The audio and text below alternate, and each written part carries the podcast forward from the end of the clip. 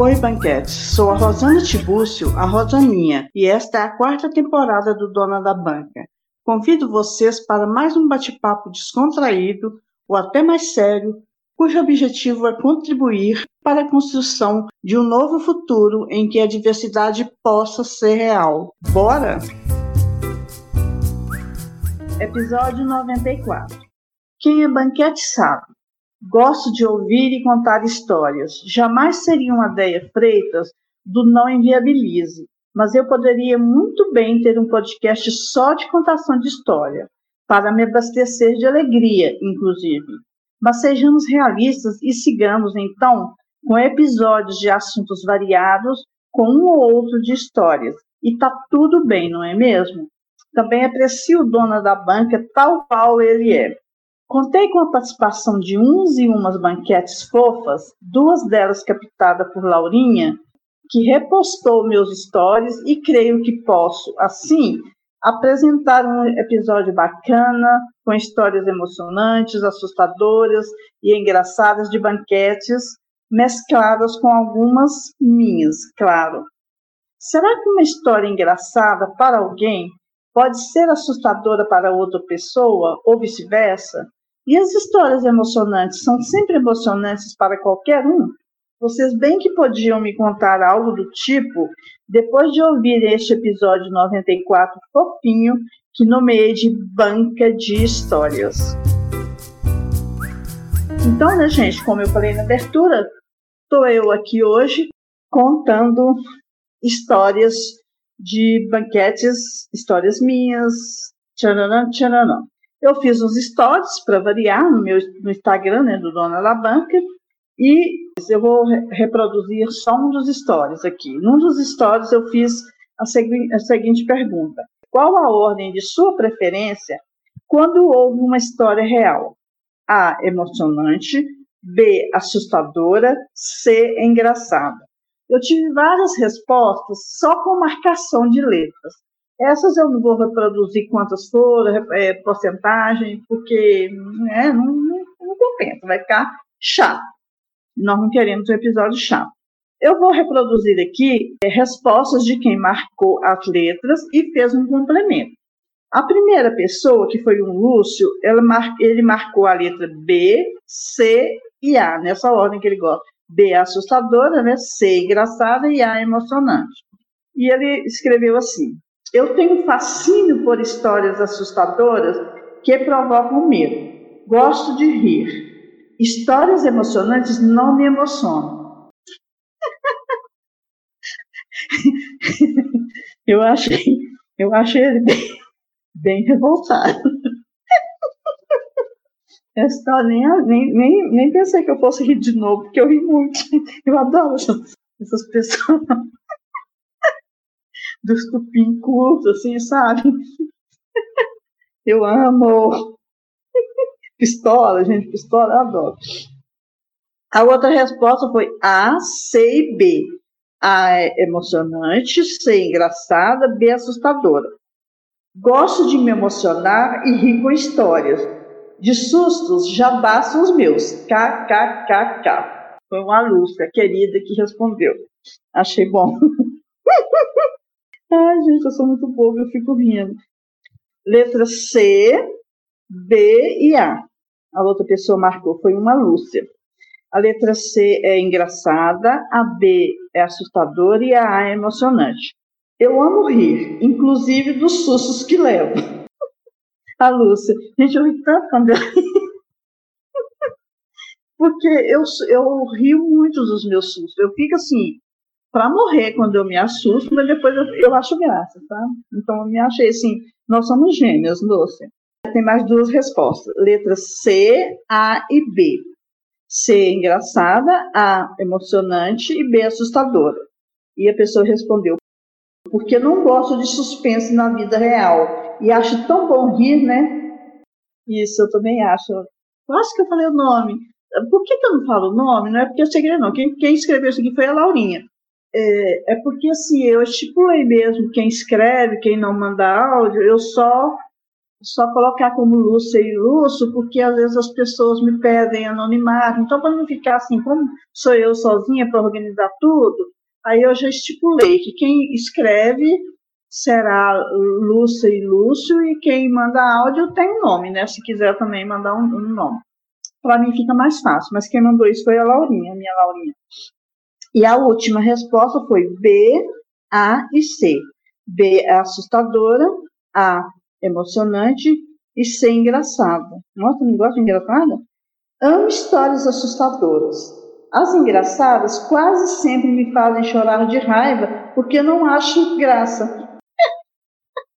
outro Lúcio, outro Lúcio pistola. Meninos, vocês estão muito, sim, muito nervosos. O que, que foi que aconteceu com vocês? O primeiro lá falou mais ou menos a mesma coisa, história emocionante no meu sono. E, aí, e esse segundo Lúcio aqui, as engraçadas quase sempre para chorar de raiva. Porque não são engraçadas, vocês estão muito bravos. Bom, é, deixa eu ver o que mais que eu tenho que falar aqui. Se eu já parto para. Eu vou partir para as categorias. São três categorias, como eu falei lá no, nos stories que ninguém se lembra. E a primeira categoria é das histórias emocionantes.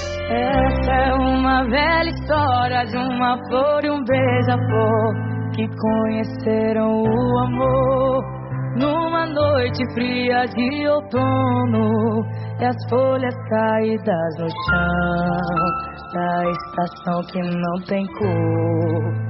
Que a flor conhece o beija-flor e ele lhe apresenta o amor. Gente, eu vou contar para vocês uma história que eu acho emocionante, que também vocês podem podem não achar emocionante. No dia que aconteceu, eu achei uma história emocionante. Eu tinha uma tia, ela é irmã do meu pai, e a tia Anitta, ela sempre foi uma pessoa muito forte, energica, energicamente falando. Ela tinha o dom de quase uma profecia. Ela se concentrava a ponto de descobrir algumas coisas e tal. Já tinha acontecido na história com a minha irmã em relação a esse dom que ela tinha, apesar de ser minha irmã que me contou, eu não vou contar essa história agora, a gente acreditava, mas sempre assim, acredita ou não acreditando. Aí um dia eu estava aqui no portão de casa, nessa época eu ficava às vezes no portão de casa, eu era casada ainda, e ao lado aqui da minha casa tinha um salão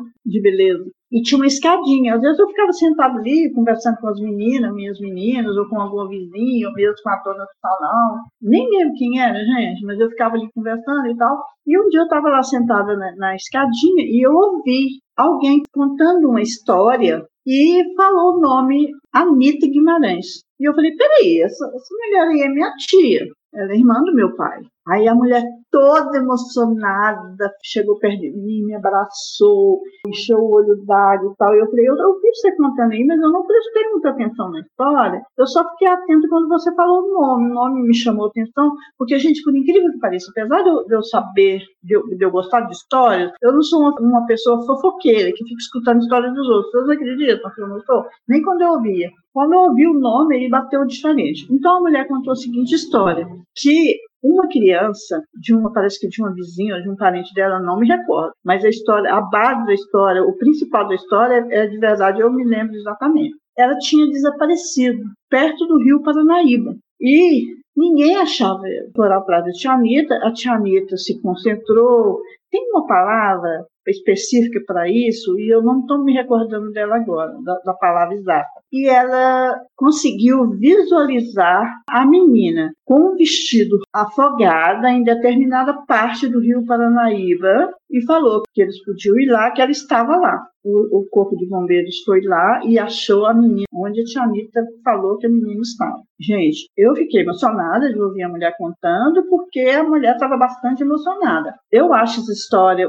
até mais assustadora do, do que emocionante. Mas como, como a mulher estava meio chorando e tudo mais, eu coloquei ele aqui. Gente, é de verdade mesmo. Eu não lembro a palavra que eu, que eu queria ter colocado aqui para contar essa história. Existe uma palavra específica. Não é se concentrar, não é visualizar, tem uma palavra. Enfim, essa história emocionante, que não é minha história, que é a história dessa mulher que estava no salão e falando da minha tia Anitta. E eu ouvi tia Anitta e, e lembrei. Agora nós vamos escutar uma história do meu genro, que ele falou que eu, ele é o melhor genro que eu tenho. Eu só tenho um, né? vamos ouvir a história do Gusto. Peraí, bora lá, deixa eu colocar aqui. Ele mandou um áudio. Adorei, Gusto. Olá, Rosaninha. Olá, ouvintes do Dona da Banca. Meu nome é José Augusto, eu sou o genro que a Rosana mais adora nesse mundo e ela me pediu para contar alguma história emocionante, assim, né, ou, ou, diferente. Eu pensei bastante e eu acho que só, só teve uma, assim, que eu poderia dividir com vocês, que foi com relação a uma doença que eu tive é, recém-nascido. Essa doença se chama tetralogia de Fallot, é uma doença no coração, causa quatro defeitos no coração, e na época, quando eu nasci, eu nasci com essa doença, e era uma doença que não tinha cura. O meu pai, inclusive, é, o amigo de um meu pai, do meu pai, tinha perdido uma filha seis meses antes, exatamente porque não tinha cura essa doença. Ela, ela tinha, você podia fazer uma operação, mas essa operação era feita apenas quando a criança atingisse 14 quilos, se eu não estou enganado. Só que as crianças não sobreviviam até lá, até a criança completar esse peso, ela acabava falecendo porque eram defeitos no coração, misturava sangue venoso com sangue arterial, não bombeava o sangue direito, o coração não bombeia o sangue direito, então as crianças não resistiam, né?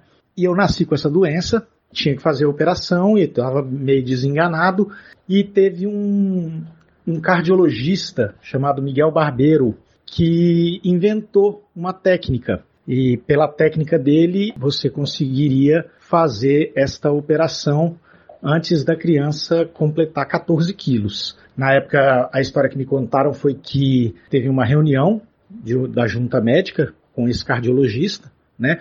Ele explicou a técnica dele e eles queriam fazer a operação em duas etapas. Eles fariam a operação no meu coração, uma etapa, e quando eu atingisse os 14 quilos, fazia uma segunda etapa e complementava a operação. O doutor Miguel Barbeiro disse que não, disse que ele conseguia fazer a operação direto, sem precisar fazer em duas etapas. Eu era bem novinho, assim, eu operei, eu acho que eu tinha um ano de idade mais ou menos, e eu lembro da minha avó contar que eu, eu dava uma engatinhadinha e já ficava roxo, bem roxo mesmo, porque ia, ia perdendo o ar e tudo. Enfim, é, o cardiologista disse que conseguia fazer a operação em uma única etapa, pediram autorização para os meus pais, os meus pais perguntaram quais eram as chances, as chances eram muito baixas, eu não me lembro a porcentagem, mas era uma coisa muito, muito baixa mesmo. E se não autorizasse, não tinha chance, era 0%. Os meus pais autorizaram, falaram: bom, melhor chance mínima do que chance nenhuma. E eu acabei fazendo essa operação e, e foi uma operação muito revolucionária na época, porque eles tiveram que me congelar o meu corpo para tirar o coração, operar o coração e colocar no corpo de novo e fechar. Então foi uma coisa que tinha que ser bem rápida e uma coisa muito delicada. Mas graças a Deus deu certo. Eu me considero meio que cobaia, não, não sei se alguém já tinha já tinha feito essa operação antes, ao que me consta parece que não, mas eu não sei se ele já tinha testado isso, é um médico argentino, né? Não sei se ele tinha tentado isso em alguma outra criança, se já tinha tido alguma outra experiência nesse sentido, não fiquei sabendo. Ao que me consta, parece que eu fui meio que cobaia dessa operação. Mas estou aqui, firme e forte, deu tudo certo. A medicina evoluiu demais. Hoje, crianças que nascem com essa doença já são operadas logo no nascimento. É uma operação que já não é mais tão é delicada, mas já não corre tanto risco assim, né? Mas essa é a história que eu tenho para contar para vocês do Dona da Banca. Um abração para todos vocês e um beijo na Rosaninha. Obrigada, Guto. Beijo. Amei sua história. Eu fiquei pensando assim no meio do caminho enquanto você contava. Eu achei engraçado você falasse que o seu coração tinha quatro defeitos. A palavra que você usou, defeitos, né? Mas são defeitos mesmo, né? Desculpa, mas eu ri assim agora que eu tô rindo. Na hora que você contou, não Guto, eu acho a história assim até, até mais assustadora do que emocionante, apesar de ser emocionante, sobretudo deve ter sido bastante emocionante para sua mãe, porque, gente, imagina você com um neném assim, de um ano, um pouquinho, de meses, sei lá, e você simplesmente ficar sem, sem saber se o neném vai sobreviver ou não. Deve ser muito, muito, muito, muito triste. Sua mãe deve ter sofrido muita angústia que sua mãe e seu pai passaram. Jesus amado. E esse negócio de ter deixado congelar seu corpo. Gente, parece coisa de congela o corpo, tira o coração de fora. Você pensa nisso, assim? Eu acho que se fosse comigo eu ficava pensando nessas coisas, assim, de vez em quando. Gente, já abriram meu peito, tiraram meu coração fora. Nossa, olha, eu vou te contar. De fato, deve ter sido uma história bastante emocionante para os seus pais, para você também, quando você lembra, mas para mim é um pouco assustadora, sabe? Nossa, eu adorei, adorei a história. Estou aqui. Eu sabia que você tinha sido operado do coração, mas eu não sabia dessa história. Marina não tinha me contado ainda. Obrigada por você compartilhar com a gente, Guto, e fica bonzinho aí do coração, viu? Para sempre, quatro defeitos no coração. Ai, gente, eu fico brincando assim, eu sei que não é de brincadeira, eu sou bobo assim mesmo, tá? Guto sabe, Guto me conhece. ele conhece a sogra que ele tem, não mandei ele escolher. Eu sou assim. Guto, obrigada. Beijo pra você, viu? Amei, amei, amei a sua participação. É bom quando eu converso com a Marina a respeito dos episódios que eu estou fazendo, que aí ela te conta, né? E você vai mandar áudio para mim. Gosto sim. Obrigada. Agora nós vamos ouvir outro áudio da nossa participante, é um áudio também de história emocionante. Vamos lá, vamos ouvir a minha. Oi, tia Rosaninha. Oi, banquetes. Tudo bem? Aqui é a Ana e eu tô vim compartilhar essa história, que é uma história que eu acho muito, muito linda, que eu fiquei muito emocionada. Acho que para dar uma renovadinha na, na nossa esperança com a humanidade e um jeito bom de, de começar o ano, assim. Que aconteceu comigo há uns anos atrás. Tem uma parente minha, eu acho que ela era casada com o irmão do meu avô. Então, uma parente bem longe, assim. É, e eu não, não a conhecia, assim, eu só sabia da existência dela, mas se, se, é, se eu a vi pessoalmente foi quando eu era muito pequena, então eu não lembrava dela. Quando foi no meu casamento, a minha avó me levou um envelopinho com dinheiro lá dentro e falou, é, a vizinha, que é essa pessoa que é da nossa família, a vizinha mandou para você de presente de casamento é, ela pediu para falar que você não conhece ela, que vocês não se conhecem, mas que ela gosta muito de você, porque ela gostava muito da sua mãe e que ela quis participar desse momento do seu casamento. É, então por isso ela está enviando esse, esse dinheirinho. E eu e Diego, a gente ficou muito feliz com esse presente. Eu achei um gesto muito lindo, ela nem me conhece, ela mandou um presente, ainda com uma mensagem dessa, né, falando que estava mandando o presente porque gostava muito da minha mãe, queria participar, assim, a gente ficou muito emocionado. E aí eu falei para minha avó que quando eu fosse em Patos, que eu queria que a gente fosse na casa da vizinha pra gente agradecer ela. Eu queria que fosse eu e o Diego, porque, enfim, porque a gente achou o presente maravilhoso. Aí, nunca dava certo da gente ir lá, porque ela mora longe, longe da casa da minha avó, longe do centro. E precisava de alguém para levar a gente lá. Na época nem, nem tinha muito Uber assim. Então a gente ficava sempre dependendo de alguém, na verdade, que a pessoa tinha que saber o caminho. Então tinha que ser meio que alguém da família, assim, saber onde ela mora. E aí chegou um dia que um tio meu, a minha avó, eu, tá, eu tinha outro compromisso, eu tava meio que saindo para um outro compromisso. Minha avó falou, nós vamos nas vizinhas agora. Eu falei, vó, não dá, eu tenho, não posso ir, eu tenho compromisso. Minha avó Falou, não, a gente vai, é a única hora que deu certo, senão a gente não vai lá nunca, sei lá o quê. Tava eu e o Diego, a gente falou, ai, tá bom, então vamos. E, preciso fazer esse parêntese, eu tenho um beija-flor tatuado, e eu amo beija-flor, porque beija-flor me lembra minha mãe.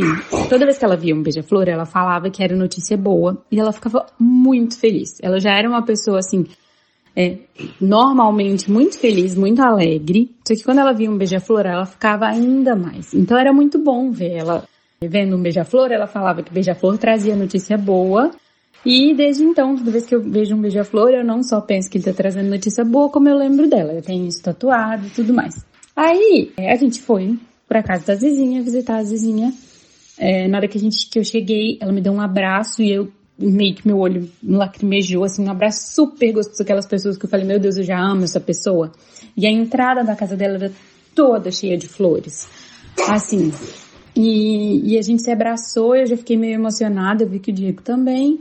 E a gente entrou pra casa dela, aquela pessoa, eu não sei explicar, que muito pura de coração, assim, você vê que é uma pessoa boa, aquele abraço gostoso e tal. A gente entrou na casa dela e a gente, ela foi mostrar a casa. Aí quando a gente tava voltando, eu senti um negócio assim passando, mas com toda a força, tipo, não toda a força, mas que foi muito perto de mim. E na hora que eu olhei assim meio no susto, tomei um susto, passou um beija-flor do meu lado. E aí eu assustei assim, eu olhei pro Diego na hora, eu falei: "Meu Deus, um beija-flor". E aí ela falou: "Ai, eles vivem aqui, eles me adoram, sei lá o que eles adoram as plantas, eu tenho comida". E foi mostrar e ela falou que lá tem muito beija-flor e tudo mais. Mas a partir daí eu desabei a chorar, o Diego também. Eu custei a voltar ao normal. Eu achei que foi muito simbólico, assim, muito lindo da gente ter se aproximado dela por causa da minha mãe e de aparecer um beija-flor. E beija-flor costuma eles não costumam ficar perto das pessoas e ele passou muito perto de mim, assim. Então é uma história linda pra gente começar o ano. Eu adoro lembrar dessa história, fico emocionada. Renovar as esperanças na humanidade, nas coisas boas, começar o ano com um ânimo renovado. É isso, espero que vocês gostem. Um beijo para todo mundo.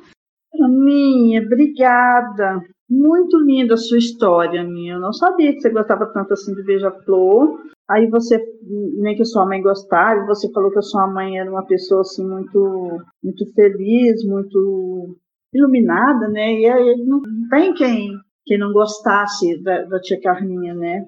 Não sabia dessa sua ligação com Beija-Flor, nem dessa história, não, muito linda. Ai, que saudade de muito legal sua história, deve ter sido muito emocionante também, né? E, e, essas coisas assim de energia, eu acredito muito em energia. Você tá lá nesse lugar e aparece um beija-flor nessa hora, você gosta de beija-flor, tem beija-flor tatuado, é muito, né? Coincidência com, com o beija-flor. É, ele é bastante importante para você. Muito legal, eu gostei muito da sua história, gente. A Aninha também é emoção. A Aninha é a rainha do constrangimento, né? Se vocês tem muita gente que sabe, mas outras pessoas não. Teve a banca do constrangimento e a Aninha foi a rainha, porque ela tem histórias engraçadíssimas. Mas também tem histórias emocionantes, né, Aninha? Obrigada, adorei se aparecer, que você estava sumida. E com o áudio da Aninha, com essa história emocionante, lindinha demais, com uma mensagem bacana para a gente começar o ano. Vamos partir agora para a segunda categoria, que é das histórias assustadoras. É muito quadro para uma parede, é muita tinta para um só pincel, é pouca água para muita sede, muita cabeça para um só chapéu, muita cachaça para pouco leite, muito deleite para pouca dor é muito feio pra ser enfeite, muito defeito pra ser amor. Gente, eu sou uma pessoa que eu, eu me assusto muito. Dizem que quem assusta muito é quem faz coisas erradas, né? Errado é a pi.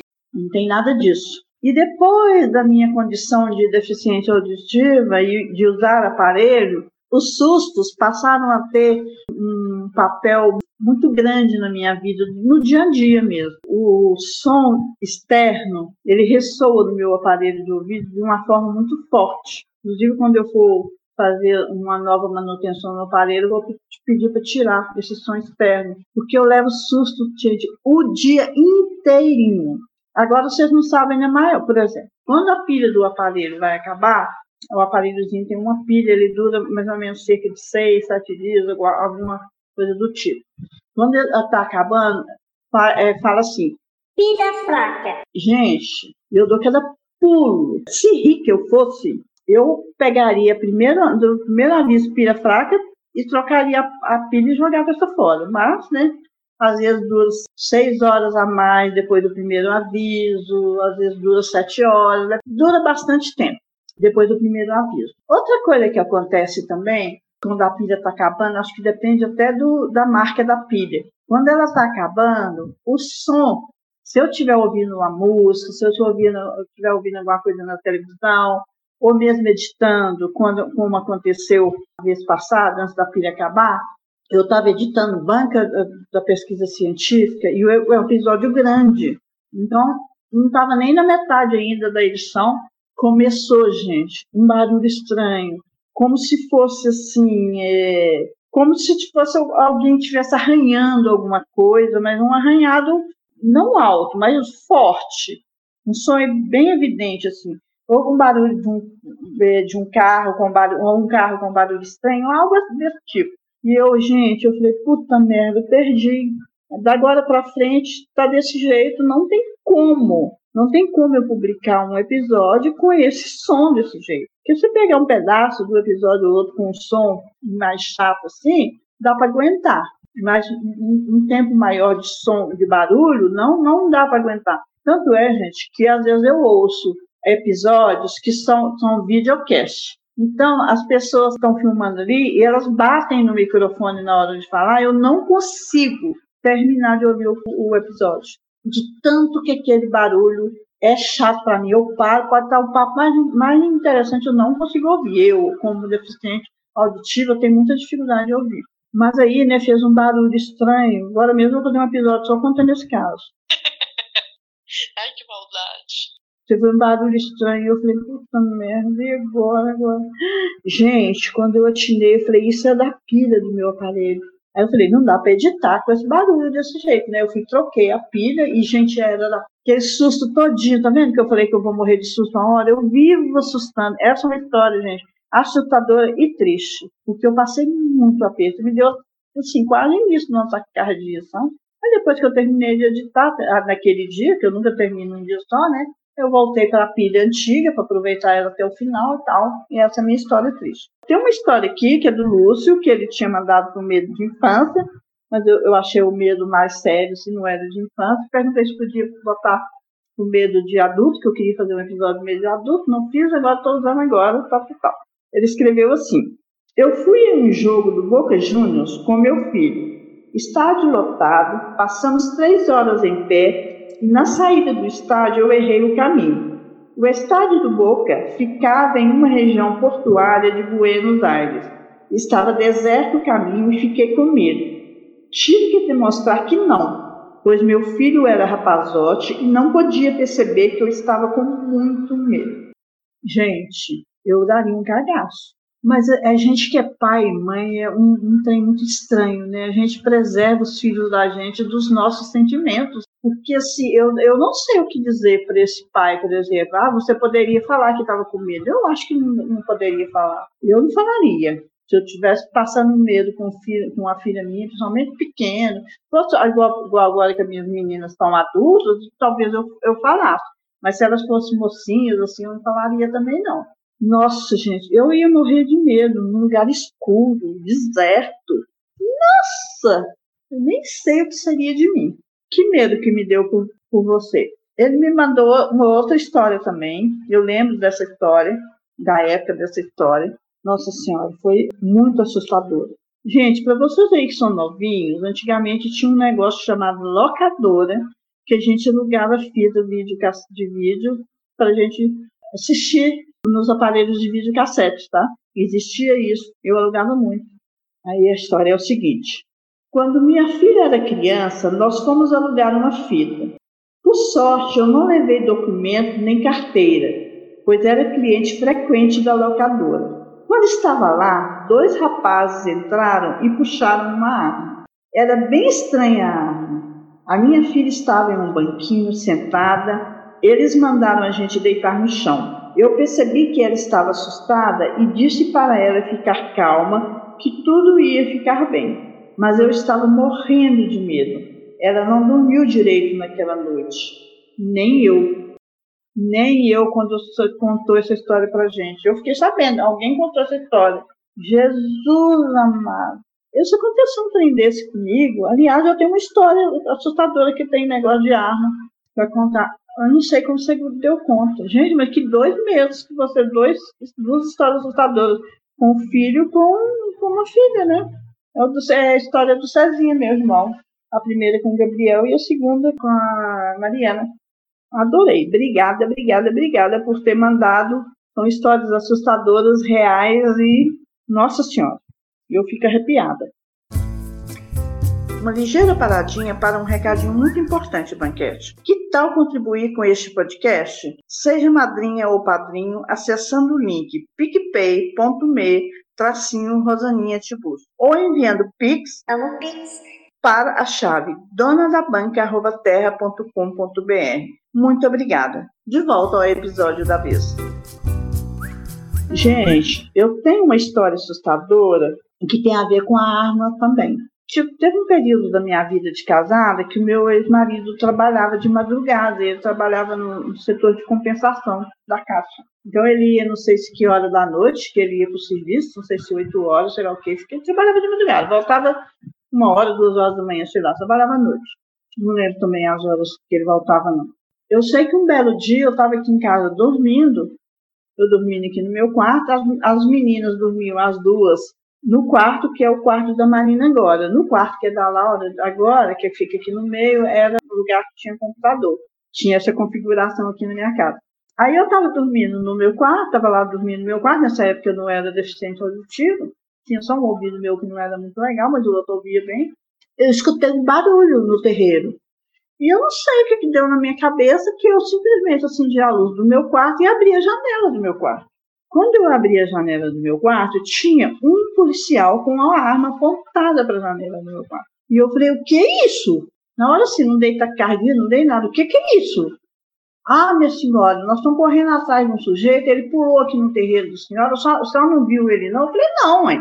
Mas a já se viu você pular na casa dos outros com uma arma e apontar uma arma para a janela da minha casa. Como você faz uma coisa dessa? Isso é um perigo. Se você dispara essa arma, eu tô morta aqui, ué. E falou, minha senhora, a gente pode entrar. O marido da senhora está aí? Eu falei, não, meu marido não está aqui não, ele está trabalhando, mas eu vou chamar ele, porque eu não vou ficar aqui na minha casa com um policial armado com duas crianças.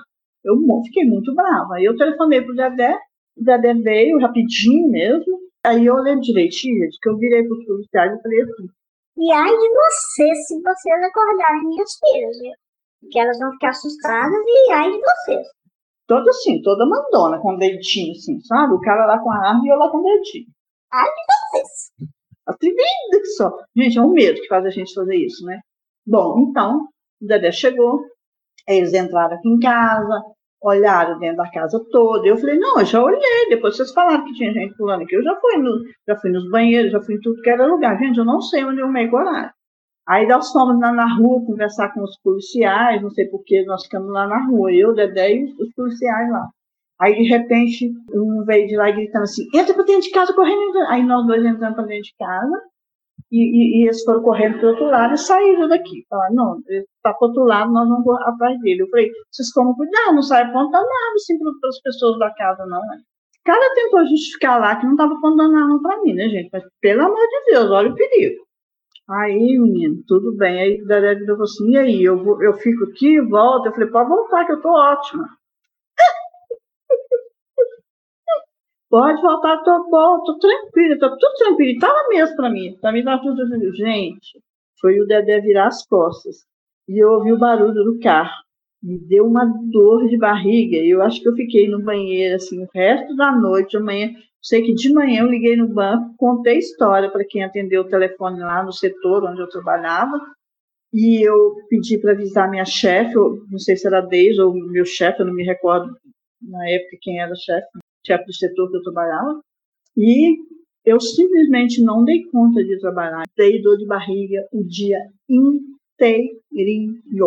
E quando eu lembro dessa história, eu fico aqui arrepiada, gente. Não dá para mostrar para você, não é que eu ia tirar. Um dia nós teremos mais progresso. Eu estou arrepiada só de contar. Para mim foi uma das histórias mais assustadoras que eu já passei na minha vida, mas eu não entendi como que eu fiquei anestesiada nessa hora. Não sei. Como que o cérebro da gente funciona? Eu, eu fico sem entender, não, não sei mesmo. Bom, já que eu contei minha história, três horas para contar uma história, nós vamos ouvir agora um outro áudio, que é o áudio da Marininha. Vamos lá, Marina? Vamos te ouvir. Oi, Rosaninha. Oi, banquetes. Aqui é a Nina, Marina. E vamos lá, vamos de história assustadora. Bom, eu vou dar um relato aqui, né? Vou contar, na verdade, um relato é, da minha história mesmo. Até fiquei pensando se eu poderia contar alguma coisa de outras pessoas, enfim. Mas eu vou contar a minha história, que foi assustadora.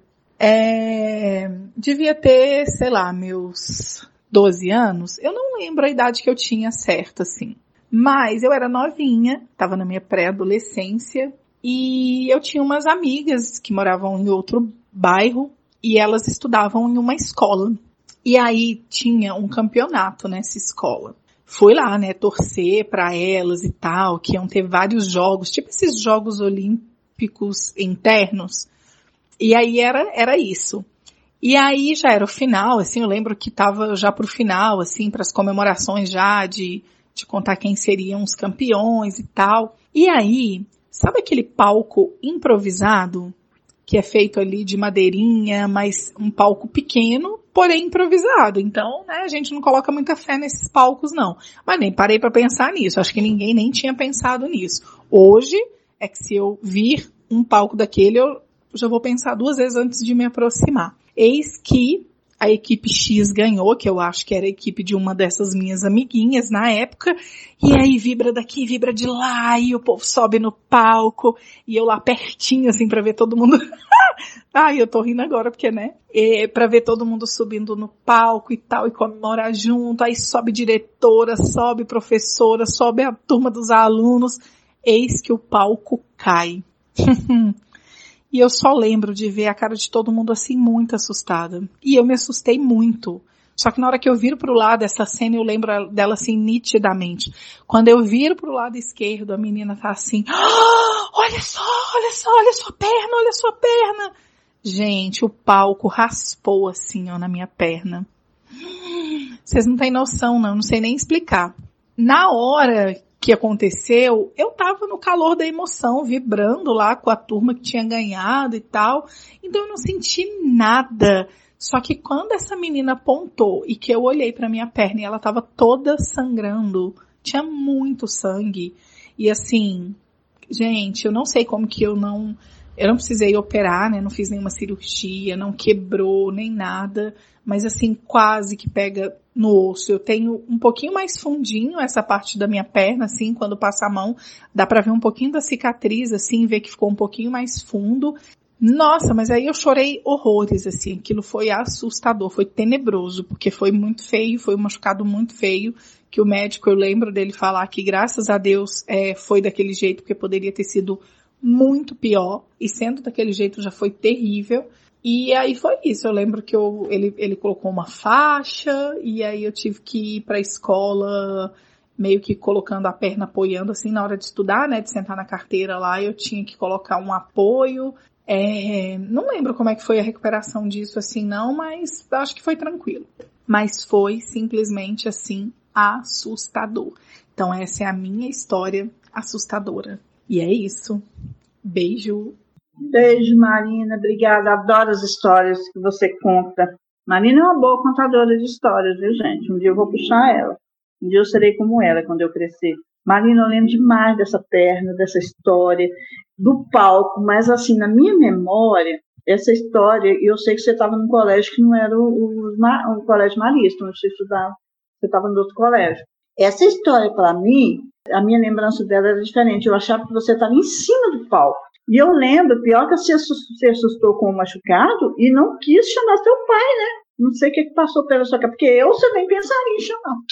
Eu sou a mãe mais cagona do mundo. Você já me descartou de cara, né? Mas assim, você deu vontade de chamar seu pai, mas você ficou com receio dele brigar. Ele jamais brigaria com você, porque você se machucou, né?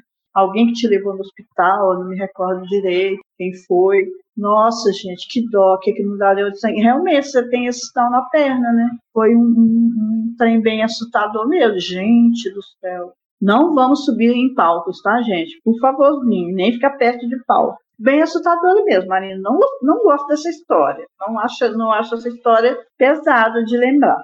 Nós vamos ouvir agora uma história que é mais ou menos aquilo que eu falei na abertura do episódio. Será que as histórias são mesmo engraçadas? Será que toda história que, que é assustadora não é engraçada? Essa história que nós vamos ouvir agora é da minha irmã Nelma.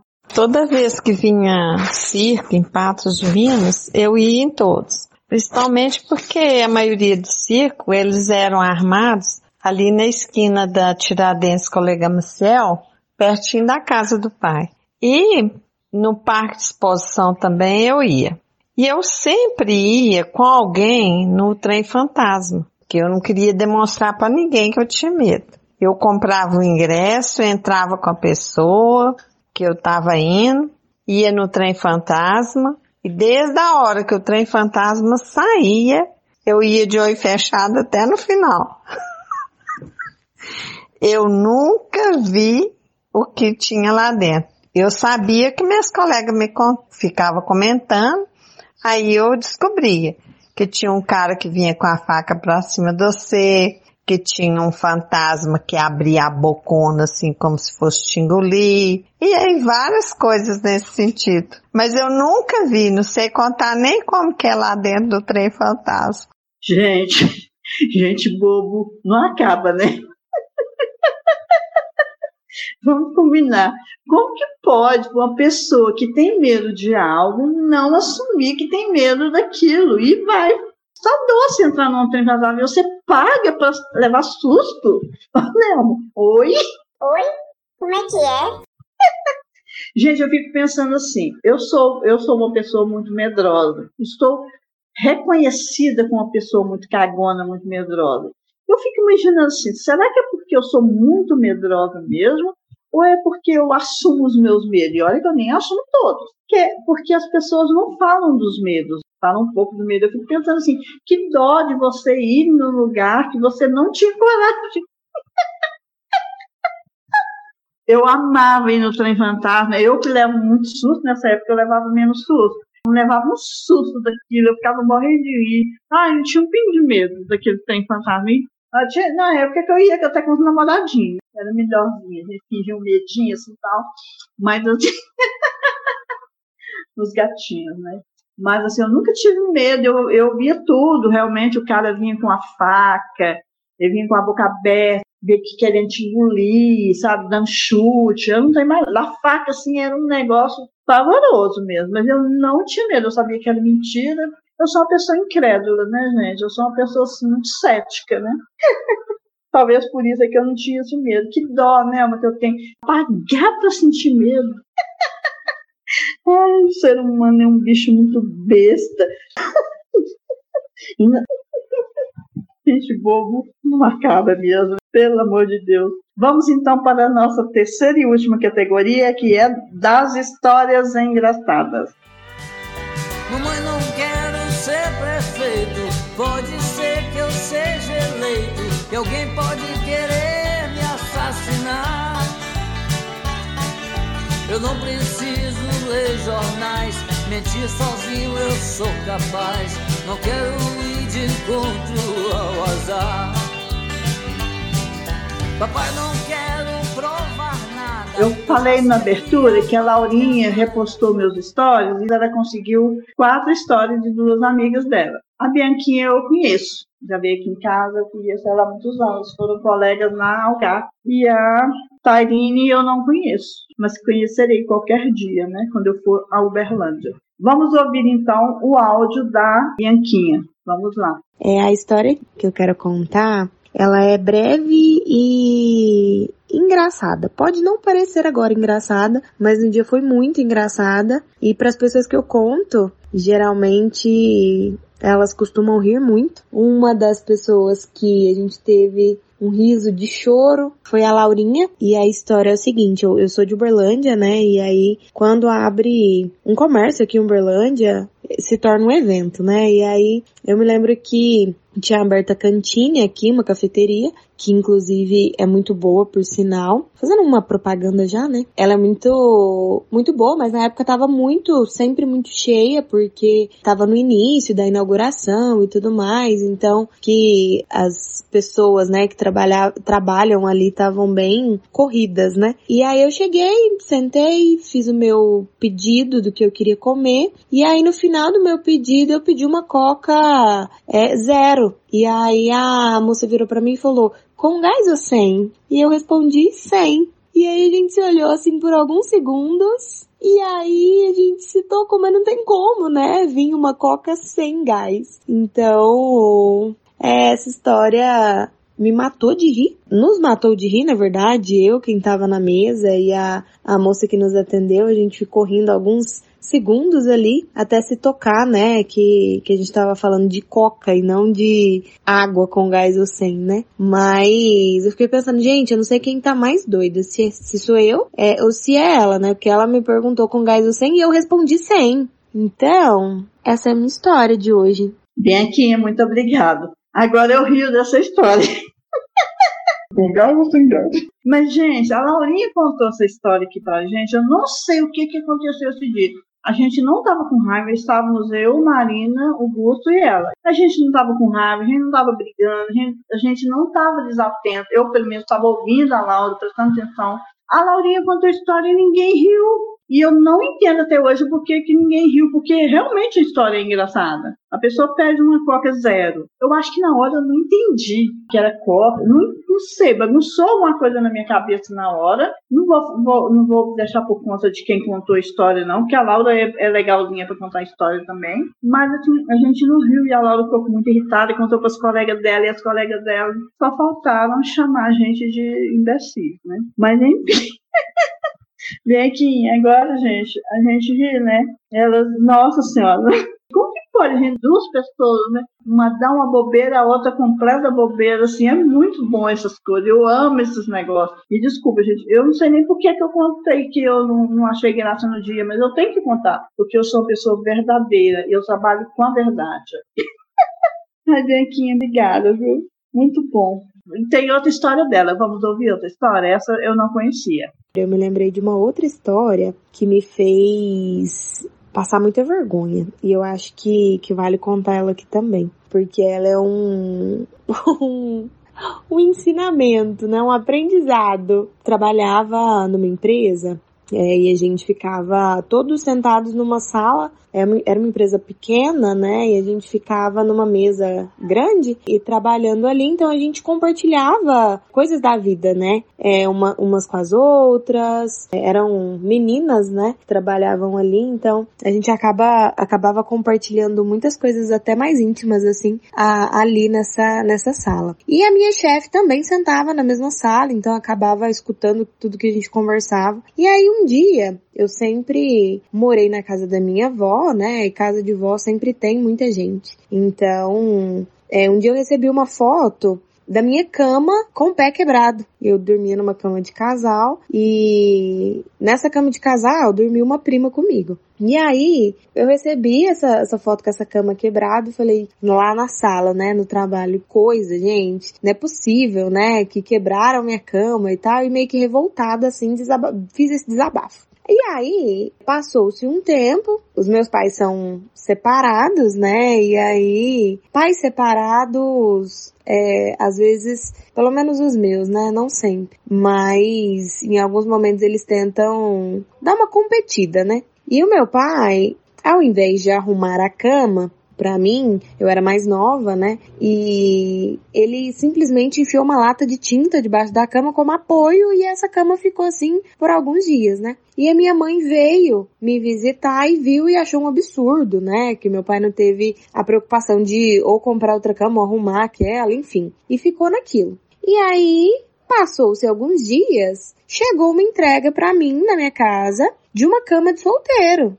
E aí não tinha, eu não tinha comprado, ninguém da minha família tinha comprado. E aí eu fiquei, gente, mas como assim, né? Que chega uma cama do nada. E eu tava namorando na época e meu namorado quis saber, ah, mas para as pessoas saberem que sua cama tá quebrada, tem que ser uma pessoa de casa, né? Como assim receber uma cama? E aí eu fiquei naquilo, tentando buscar de onde que, que veio essa cama. Pois bem, aí desabafei também, novamente, lá no meu trabalho. E falei, gente, chegou uma cama na minha casa e tal, e tá, tá, tá, e ninguém falou nada. E aí eu comecei a ligar pra minha mãe, né? Falei, mãe, chegou uma cama pra mim, né? Foi, foi você que me deu, aconteceu alguma coisa e, tal, e tudo. E aí ela começou a rir. No que ela riu, eu falei, ah, então foi ela pra meio que dar uma cutucada no meu pai, né? E aí, ao invés dela falar que não foi, ela desligou o telefone rindo da situação, mas não falou que não foi ela. Liguei antes de ligar para ela para outras pessoas também, né, próximas a mim, e não, todo,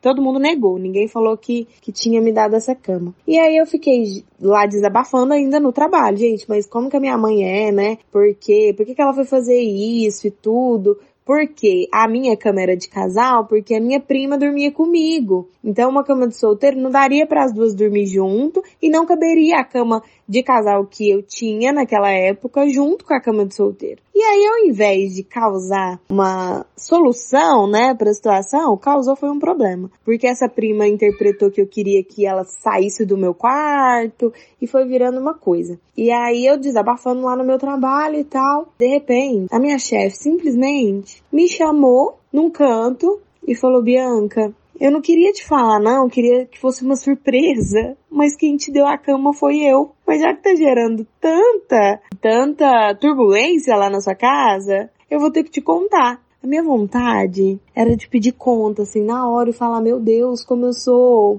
ingrata, né? Mas eu tive, né, uma lição. Acho que mais vergonha do que lição, mas eu ainda é, levo como aprendizado do, do quanto às vezes eu desabafo, né? De algumas coisas com pessoas que eu não posso desabafar. Então, é isso. Mais uma história trágica. Ai, Bianquinha, essa história sua estava assim, de bom tamanho para o episódio Branca do Constrangimento, né? Mas é engraçado, porque os constrangimentos são engraçados. Essa história, assim, ela vem reafirmar o que eu penso a respeito de surpresa. Gente, eu detesto surpresa. Eu acho que surpresa é uma coisa que deveria ser abolida nas nossas vidas. Eu não sei quem inventou esse trem, eu não gosto de surpresa eu acho um saco, porque eu fico pensando assim, 90% dos casos as surpresas não dão certo. Isso é uma pesquisa científica que eu fiz, um experimento de mim comigo mesma. Esse negócio de fazer surpresa, de pedir a pessoa em casamento, gente, ainda bem que a minha época de casar já passou. Não acho romântico, não acho engraçado. Viu, Bianquinha? A sua história foi, realmente foi divertida e você estava certa, tá? Quem te deu a cama que estava errado para fazer surpresa. que dó, gente. Eu fico imaginando. Nunca mais eu vou conversar desabafar no serviço, né? Mas continua desabafando, aposto. Agora nós vamos ouvir um, áudio da outra amiga da Laurinha, que é a Tairine. Espero ter pronunciado seu nome corretamente. Nossa, que situação que você me faz fazer, Laura. Mas tudo bem. Era um dia em que eu ainda não tinha descoberto a minha intolerância à lactose. Eu estava voltando de um médico ali na praça da antiga prefeitura. E do nada, assim, me deu uma dor de barriga muito, mas muito, muito forte. Eu começava a suar, suar frio, eu tremia, eu passava mal. Aí era terrível. E o que, que, eu ia fazer? Só tava na rua, né? Eu olhei para um lado, olhei pro outro e eu vi o Bretas ali na esquina. Aí eu falei, é lá mesmo que eu vou, né? Eu não consegui assim nem ver o caminho, só sei que eu cheguei lá, parecia que iria ir no banheiro, não tinha banheiro pra cliente, eu fui lá no banheiro dos funcionários, lá do fundo mesmo, né? Aí eu cheguei lá, pela graça de Deus, liberei tudo aquilo que estava dentro de mim, doendo. Foi uma. O Arthur tá aqui do meu lado olhando pra minha cara. O banheiro, não. Arthur, aquele banheiro não tinha. Eu me aliviei e o banheiro não tinha papel higiênico. Era banheiro de funcionário, Marco Túlio. Não, era do fundo. Era aquele lá do fundo. Era aquele lá do fundo, era dos funcionários. E aí eu terminei de fazer as minhas coisas e não tinha papel. Aí eu olhei e falei, e agora? O que que eu faço? Eu não tava de meia para poder usar a meia. E eu sei lá de fora, né? Me esperando. e eu não tinha uma meia, minha calcinha era novinha, a calcinha bonitinha que eu tinha. É, não vai dar pra pôr ela. Aí eu olhei pra minha bolsa, não tinha nenhum outro papel, mas tinha uma agenda minha da Jolie. Toda coloridinha que eu gostava de fazer anotação por dia. Era maravilhoso. Eu usava no trabalho para fazer as minhas anotações das vendas que eu fazia nos dias, né? Aí eu peguei essa agenda mesmo com a folha lisinha, Usei umas quatro folhas, eu acho, porque uma só não foi suficiente. porque era muito lisa, né? Era muito lisa, eu usei as quatro folhinhas para poder fazer e tá tudo bem. Saí de lá feliz, aliviada, agradecer a Deus por ter no meio do caminho esse Bretas, né? Porque imagina se tivesse um lugar que não tivesse nada, tinha feito na rua.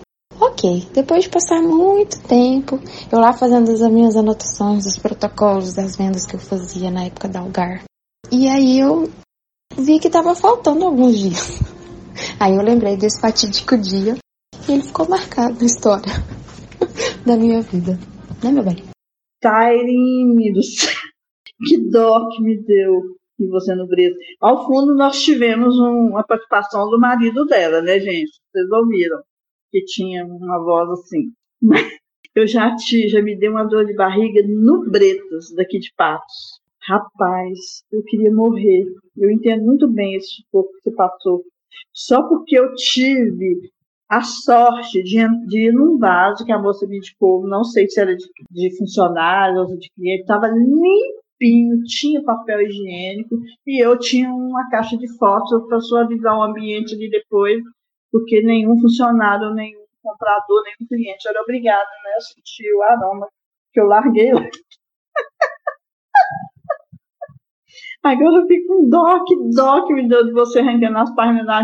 E cinco anos depois, aí descobriu que a agenda estava sem não sei quantas folhas, quatro, cinco folhas. Esqueci, acabei de ouvir a história agora, esqueci a quantidade de folhas. E era simplesmente que você tinha tirado. E eu fiquei pensando assim: eu tiraria a calcinha na hora, quando você falou, né? Se eu tivesse no seu lugar. Aí você falou assim: mas a calcinha era nova. Ai, não dá pra você enrolar onde? Onde você jogar no lixo? Nossa, que trabalho que dá, meu Deus do céu, meu Deus do céu. Que dó que me deu. Gente, me deu uma dor de barriga uma vez, muito horrorosa. Eu tá lá na rua 25 de março, meu Deus, lá em São Paulo, me deu uma dor de barriga e eu tive que subir uma escada horrível e suja. Nossa Senhora, eu vaso. Que imundice, que imundice. Olha, eu passei muito sufoco. Jesus amado. Foi engraçado depois para contar, mas na hora foi um aperto. eu achei bom que no início da, do áudio da Tairine, ela falou assim: Olha o que você me fez passar. E eu deixei, né? Provavelmente a Laurinha já sabia desse caso, né? Então pediu para contar e ela reclamou: Vou deixar, viu, o seu, seu protesto para os banquetes ouvirem. Tá bom, Tairine? Obrigada, viu? Mas nós temos outra história dela, né? Que ela está terceirizando a terceirização, porque a Laurinha terceirizou, aí ela está terceirizando, que ela está contando o caso de outra pessoa. Eu gosto assim, eu gosto desse tipinho. Eu tava tomando banho agora, aí eu acabei de lembrar, pra mim, a melhor história que já me contaram. Isso não é minha, é de um amigo meu. Ele é um pouco mais velho. E ele é muito doidão, ele é casado e tal. E aí ele contou a história que nos primeiros anos de casamento dele, ele acordava bem cedinho. E essa minha amiga, a esposa dele, ela assim, era pior que a Bela adormecer. Ela dormia muito, muito mesmo, assim. Ela podia ter a maior festa lá na casa dela. Porque se desse sono, ela falava, gente, ó, tô indo dormir, vocês fiquem aí à vontade. E ali ia dormir e muitas vezes a gente continuava lá na casa dela mesmo. Então, assim, ela é a, literalmente apagada. Ela mudou depois que ela teve filho. Que hoje, tadinha, ela mudou. Mas sabe o que aconteceu? Um dia, eles foram dormir. E aí. Ai, não posso falar o nome, né? Mas meu amigo. Ele dormiu e sonhou, assim como muitas crianças têm, que ele estava num lugar muito bonito e ele estava apertado para ir no banheiro. E aí nesse sonho ele fez o xixi que para ele foi o xixi mais gostoso do mundo. E o que aconteceu? Ele fez xixi na cama. ai ai. Ele acordou no meio da noite, assim, e viu que ele tinha feito xixi na cama e a mulher dele dormindo lá do lado dele. Aí ele falou, nossa, e agora o que que eu faço? Sabe o que que fez? Ele pegou um ferro de passar roupa e começou a passar o xixi para poder secar o xixi na cama. Aí, aí eu falei assim, nossa, mas o Lola acordou? Ele falou assim, acordou. E ela acordou e falou assim, o que que você tá fazendo? Aí ele, tô passando a roupa pra ir trabalhar, volta a dormir. Aí ela, ah, então tá. E virou pro lado e voltou a dormir.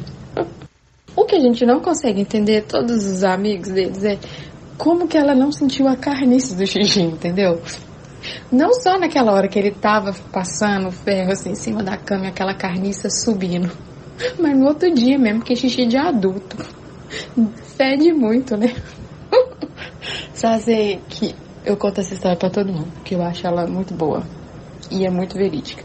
Dessa pessoa tem muitas outras histórias, mas essa é a melhor, que ele é uma figura. Gente, eu achei muito bom. A Tairine pediu para não colocar o nome, né? Não falar o nome do amigo dela. Então, eu, além de tirar o nome, eu tirei é, falando onde ele trabalhava, para não identificar mesmo. Eu, eu, eu, cortei e cortei como ela chama ele. Né? Mas eu, eu ri muito quando eu ouvi o áudio a primeira vez, quando eu falei assim, como ela não sentiu a carniça? Porque ela dormia com facilidade, era boa para dormir, mas o nariz dela também parece que não funcionava muito direito, não, né, gente? Porque realmente xixi de homem é carniça pura, né? Cruz credo. Ai, meu Deus do céu. E eu amei o áudio. Eu amei também, como eu falei, essa questão de terceirizar, né? Terceirizando a terceirização. Esse é o verdadeiro sentido de piramidar o, o, o dono da banca, né? Eu faço stories, a Laura reposta meus stories, a amiga dela manda o áudio. Ai, bom demais, né, gente? Adoro. Muito bom seu caso, gente. o cara passar. Por que, que ele não contou que fez xixi, gente? Eu não entendo as pessoas. Será que eu que sou, sou fora do, do eixo, sim? Porque eu acho que eu contaria. Eu preferia que a pessoa me contasse também. Por que será vergonha, né? É vergonha, vergonha. Eu sou mulher. Vai entender, o ser humano é assim mesmo, o ser humano é complexo, né? Gente, eu não estou julgando, são só questionamentos, tá? Porque cada um é cada um, cada um tem seu jeito. Mas eu fico com dó dessas coisas, esses sofrimentos assim, que eu acho que são sofrimentos quase que desnecessários. Mas enfim, Ai, gente, eu ri demais dessa dela falar assim, como ela não sentiu a carniça. Para mim, essa parte foi a melhor. Eu tenho uma história engraçada que eu acho engraçada. Eu acho que eu já contei no Banco do Constrangimento, mas eu vou contar de novo aqui, porque eu acho uma história muito engraçada. Eu adoro contar essa história. é uma história, digamos que seja assim, vamos é, resumir, a história de uma boba, que no caso sou eu. Estava eu grávida da minha segunda filha, e eles me recomendaram a beber dois litros de água, uma coisa assim, e eu burra. Eu não sei, gente, tem hora que eu fico imaginando, eu faço umas coisas que eu fico pensando assim, parece que eu não tenho estudo, parece que eu não tenho, assim, vivência, que eu não... Eu sou uma pessoa inteligente, eu sou muito inteligente, eu sou muito inteligente. Muito inteligente também. Eu sou uma pessoa muito inteligente, porque eu, que eu quero respeito. Eu sou inteligente. Eu adoro esse vídeo da, lá do Big Brother. e eu fico pensando, tem hora que eu dou uma bobeira que não dá para entender as bobeiras que eu, que eu protagonizo. Não consigo entender. E eu resolvi testar se eu dava conta de tomar um litro de água. Testar antes de ir, né? Comecei a testar cedo, eu tinha um exame, não sei que hora que era. E esse, nesse exame, meu ex-marido sempre me acompanhava e não podia ir comigo. E eu pedi para a Osana, minha comadre Osana, me fazer companhia. Aí eu, eu peguei meu carro e fui até a casa da Osana e falei, comadre, eu bebi muita água, muita água, eu tô com vontade de fazer um pouco de xixi, porque, nossa, eu não tô dando conta. Ela falou, vai lá no banheiro e faz só um pouco, mano. Não faz muito não, porque você precisa estar com a bexiga cheia para fazer essa ultrassonografia. Fiz um, um, um, xixi lá e tal, e ela que foi dirigindo. Aí quando eu estava subindo a rampa da Nossa Senhora de Fato, eu já estava assim, curvada, de tanta vontade de fazer xixi. Mas era muita vontade de fazer xixi. E a comadre morrendo de dó de mim, gente. Curvada de. Porque a burra bebeu não sei quantos litros d'água. Aí subi a rampa lá no Nossa Senhora de Fato, custando a dar. Aí quando eu deitei na máquina, eu cruzei minhas pernas. E o médico falou: senhora tem que descruzar as pernas. Eu falei: eu não dou conta, se eu descruzar as pernas, eu vou fazer xixi. Eu tô muita vontade de fazer xixi. Eu bebi não sei quantos litros de água. Ah, eu acho que ter me olhado e falar: que mulher idiota, né? E ele falou assim: mas se a senhora ficar assim, não tem jeito. Então só, eu vou ajudar a senhora a descer, só vai lá no banheiro e faz e urina só um pouquinho. E eu falei: tá. Gente, eu sei que eu sentei e eu fazia xixi. E o cara, minha senhora, para, só um pouco. E eu, comadre, para, comadre. E eu, Shh. Ixi, fazer xixi. E ele falou assim, não vai, não vai dar para fazer o exame, não dá para saber. E eu não parava, gente, eu fiz tudo que eu queria. E eu falei, não tô nem aí, eu não, não dava conta de segurar, né? Aí voltei com a carinha mais sem graça, um homem lá com a raiva de mim, fez o exame, deu para saber, tava tudo ok com a Laurinha, ela estava sentada. Pra variar. E deu tudo certo, gente. Mas eu acho tão engraçado. O que eu acho mais engraçado é quando eu me lembro de falar, minha senhora, para, minha senhora, só um pouco. E ela vai, o mago, para de fazer xixi com mago. Tem que estar com a bexiga cheia, mago, para. devia estar fazendo barulho. E eu não quis nem saber, ô beleza. Tô igual o amigo da Tairine na cama, lá sonhando que eu tava numa praia, num lugar bonito, gostoso, fazendo aquele xixi mais bom do mundo. Ai, gente, eu sou muito burra. Enfim, esse é meu caso, sabe, gente? Muito engraçado, muito constrangedor. Eu acho ele engraçado. Se vocês não acharem, problema, problema de vocês. E depois de meia hora tossindo, desculpa, vai ficar. Depois o Léo não corta. Nós vamos para o, último áudio. Eu ia deixar o meu caso como último da terceira categoria, mas eu resolvi deixar o áudio da, da pessoa de quem eu estava grávida na história que eu acabei de contar para vocês, tá? Vamos então ouvir o áudio que a Laurinha mandou. Vamos lá? Essa história aconteceu no dia que eu fui conhecer o namorado da minha amiga. No meio da conversa, enfim, do café que a gente estava tomando, ela falou: Ai, nossa, um dia aconteceu uma história tão legal. E ela foi me contar uma história. A história dela era a seguinte: ela viajou com ele, enfim, daí ele, durante essa viagem, tiveram uns percalços e ele chegou no lugar com muita dor de cabeça. Então ele pediu para ela um remédio. Ela foi pegar um dipirona para ele, um comprimido, e na hora de entregar para ele, caiu esse comprimido no chão. Ela pegou o comprimido e entregou para ele, para ele tomar. E o contexto é que ele tem muita agonia de coisas que tocam o chão, que encostam no chão. Então aquela cena para ele foi assim, traumatizante. É, enquanto ela entregava o comprimido para ele, passava várias coisas na cabeça dele. Então, nossa, que loucura, né? O que, que eu fiz da minha vida? Tô aqui com, essa menina, a gente acabou de começar a namorar. Eu faço, né? Vou ter que tomar esse remédio aqui na frente dela, enfim. Porque assim, né? Aí a gente foi comentar, ela nem deu uma limpadinha no remédio, nem deu uma soprada, né? Só entregou e ele foi tomou o remédio, beleza. Ela me contou essa história muito empolgada, assim, como sendo uma história muito divertida. E eu não achei graça nenhuma. E beleza, vida que segue. Aí passa alguns minutos, né? Um tempinho da gente no nosso café. Eis que ele levanta assim num rompante e fala, nossa senhora, tô doendo. E gente, o que aconteceu? Ele, nossa, tô com uma cãibra aqui na perna, uma cãibra e tal. Aí ela, nossa, o que a gente faz? E não sei o que. Aí eu falei, ai, não sei, né? Sei lá, deita no chão, vai que resolve. E eu nem terminei a frase deita no chão, vai que resolve. Ele deitou no chão, porque ele estava sofrendo. E esse menino deitou no chão e eu falei, meu Deus, como assim? Aí ele deitou e eu já falei, não, eu tô brincando. Não era pra você ter deitado. Enfim, aí eles tentaram é, acudir ele de alguma forma, alongar a perna e tal. E ele levantou. E aí, a hora que ele sentou, eu falei, uai, mas cadê aquele seu preconceito, né? Aquela sua agonia das coisas do chão. Porque pra levantar aqui e deitar nesse chão em dois segundos, eu deitou. E no fim das contas, essa história ficou bem melhor do que a história que ela queria me contar lá no início da noite. E é isso. Essa é a minha contribuição para o episódio. Espero que vocês gostem e deem alguma risada, como eu sempre dou quando eu lembro desse caso. Um beijo, um abraço aí para os meus queridos amigos, Laura Maria e Cássio. Vocês são tudo. Gente, eu fiquei. Eu ri várias vezes, muitas vezes, pior que eu, né, eu tô rindo aqui. Porque eu ri quando ela me contou, quando ela mandou o áudio, e ri tudo de novo agora.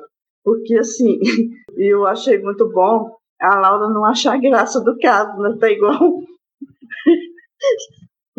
tá igual o Lúcio lá que falou que tem caso engraçado que ele não acha graça.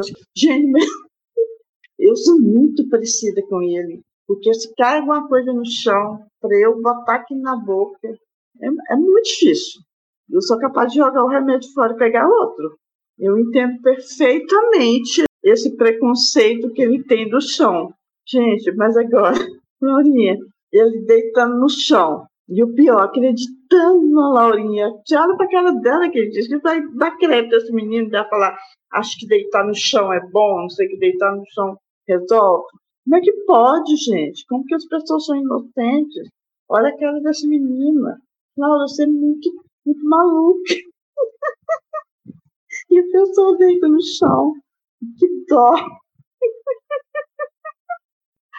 E você pega querendo saber onde foi parar o preconceito dele com as coisas do sono, gente. E de fato, a sua história foi melhor do que a história que a Laura Maria contou. Desculpa, Laura Maria.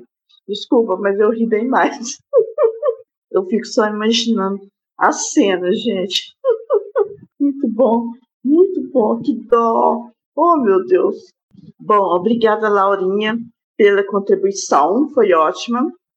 E Laura Maria, um abraço para você e para o seu boy, para o seu bem. Laura Maria não ouve o podcast, então eu poderia até falar mal dela aqui, né? Muito bom, gente. Achei de maneira. E com esse caso da Laurinha, né, nós vamos encerrar a categoria, vamos passar para os quadros. Temos todos os quadros? Não, não temos todos os quadros. Nós temos só dois quadros. Vamos para o Vou morrer sem entender. Vinhetinha. Vou morrer sem entender tem a ver com a falta. A falta de noção, bom senso, empatia, bons modos, aquele tipo de coisa que quando a gente vê, ouve ou percebe, vem aquelas indagações. Oi? Como é que é? Que porra é essa? Gente, o meu vou morrer sem entender é bem simples e bem direto mesmo, e bem sério também. Eu vou morrer sem entender quem não consegue rir de coisa besta. Quem não ri de si mesmo? Por aí. Ou tem gente que você pode contar piada que for que ela não acha graça, mandar o, o, o, a figurinha que for que ela não acha graça, que a gente, eu nem mando mais. Né? Assim, não tem uma pessoa específica, eu não estou vendo direto para ninguém, tá? Mas a gente não acha graça de nada, gente, eu morro de rir. Eu sou igual a Laurinha falou lá, né, na resposta dela. Eu adoro rir, eu rio de qualquer eu rio de qualquer besteira, eu amo rir. Gente, se eu não gostasse de rir, eu tava perdida, viu? Tava muito perdida, porque não é fácil ter uma rosaninha, tá? Então esse eu vou morrer sem entender. Vamos agora para o Diquinhas da Banca. Vamos lá? Vinhetinha! Diquinhas da Banca é o quadro em que indicamos filme, série, podcast, livro ou o que mais fizer sentido no momento.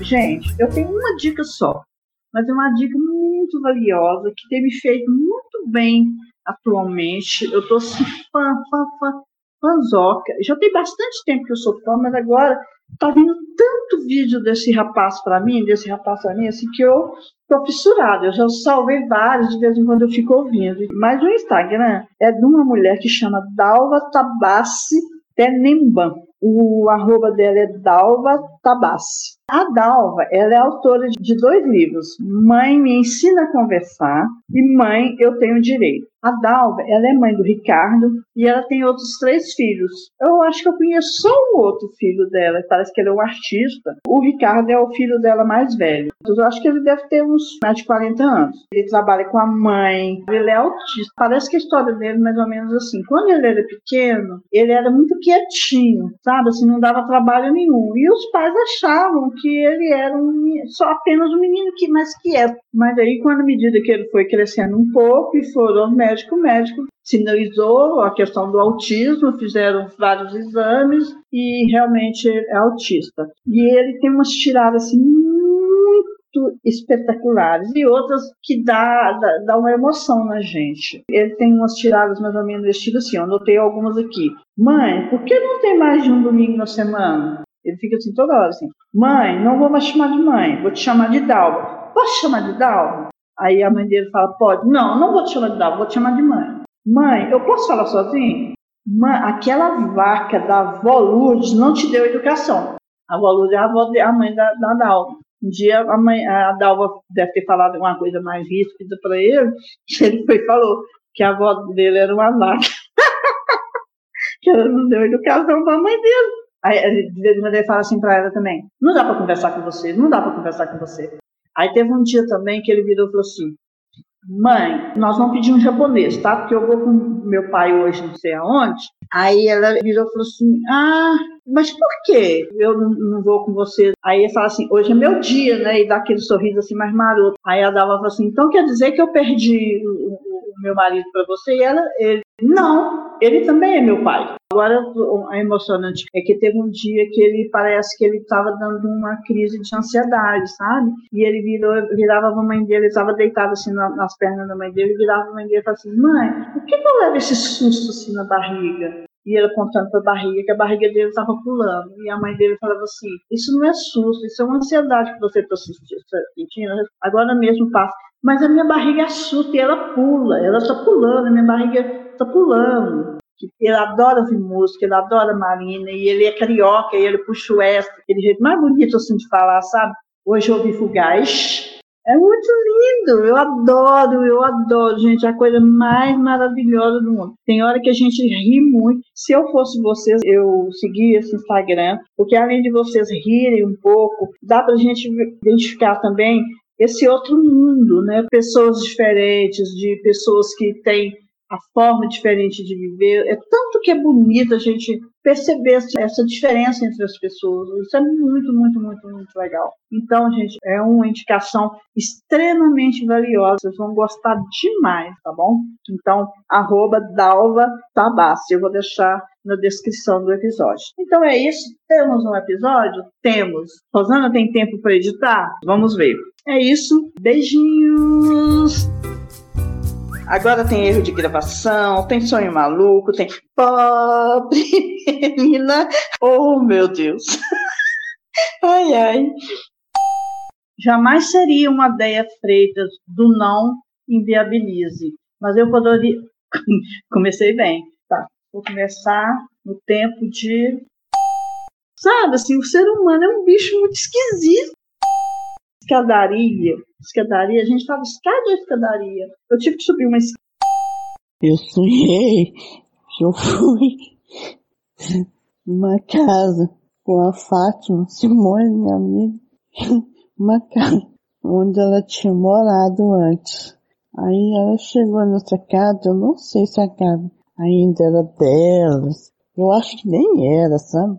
E chegou lá nessa casa, a Fátima ficou botando reparo, né? Na casa.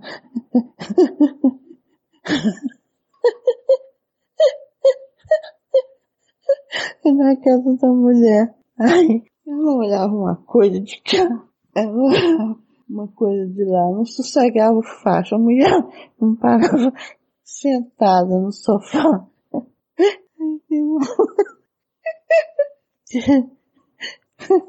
Teve uma hora que ela, que ela virou e falou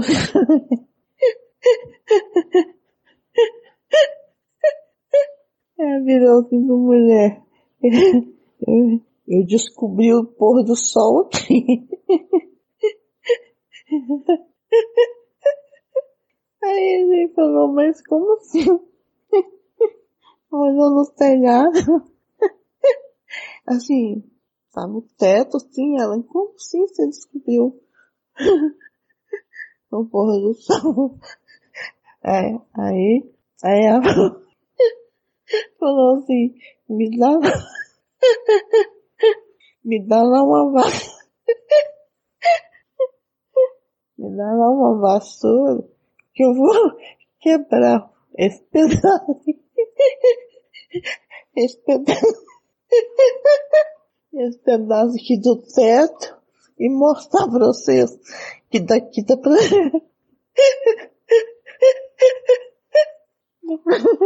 pra ver o pôr do sol. Aí eu falei, oh, mas quem... quem quer ver pôr do sol? Uma hora dessa, acho que era umas duas horas da tarde. Aí pronto. Demovi ela dessa ideia de querer quebrar o teto da mulher. E eu falava, fica sentada aí, fica quieta. E ela, não, vou olhar aqui, eu tô com saudade da casa onde eu morei, mas não tem nada parecido com era antes, mas eu tenho saudade. Vou subir ali. Aí tinha uma, eu não entendi muito bem não, sabe, mas assim, tinha uma escada. E nessa, ah, e ela passou perto de umas crianças. Vocês estão, vocês estão estudando, né? Aí os meninos balançou a cabecinha, balançaram a cabecinha assim.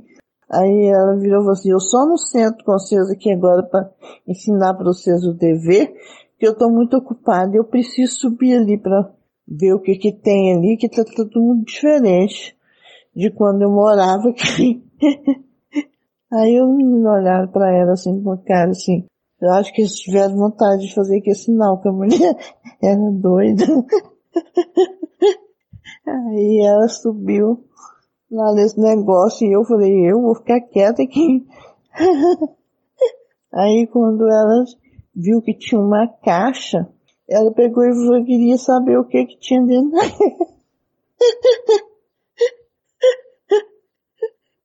Eu tô rindo por conta dessa cena que com ela o sonho acaba.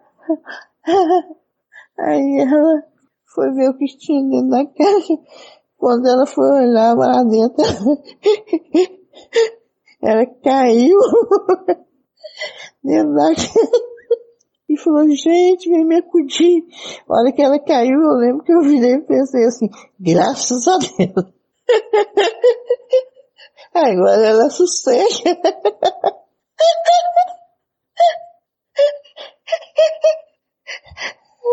E ela pediu socorro e eu, graças a Deus. Foi esse o sonho. Jesus, eu quero morrer. Eu tô rindo muito, eu levantei e fui ali no banheiro. Quando eu lembrei do sonho de lá, eu ria tanto no banheiro. Tanto que eu nem consegui nem escovar meu dente. Jesus amado. Tcham, tcharam, tcharam, tcham. Pobre menina, não tem ninguém. Tcharam, tcharam, tcharam. Então, banquetes, espero que tenham gostado do episódio. Para participar deste podcast, envie um e-mail para donadabanca.terra.com.br ou mensagem no Instagram Dona da Banca Podcast. Fiquem atentos ao nosso Instagram e lembrem-se, nos dias 10 e 25 de cada mês, sempre que possível, haverá algo diferente no ar. Beijinhos!